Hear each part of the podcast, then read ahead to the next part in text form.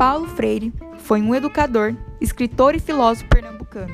Tendo sua formação inicial em direito, Freire desistiu da advocacia e atuou durante o início de sua carreira como professor de língua portuguesa no Colégio Oswaldo Cruz, instituição em que o professor havia concluído o ensino básico. Freire também trabalhou para o Serviço Social da Indústria, SESI, como diretor do setor de Educação e Cultura, além de ter lecionado Filosofia da Educação na então Universidade de Recife.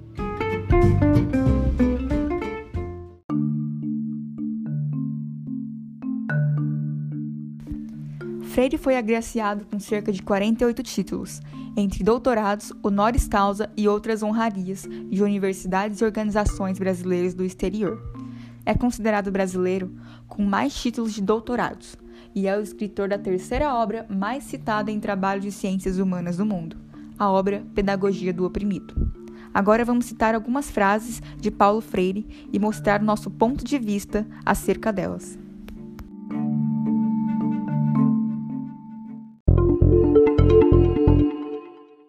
A primeira citação é a seguinte frase: Quando a educação não é libertadora, o sonho do oprimido é ser opressor.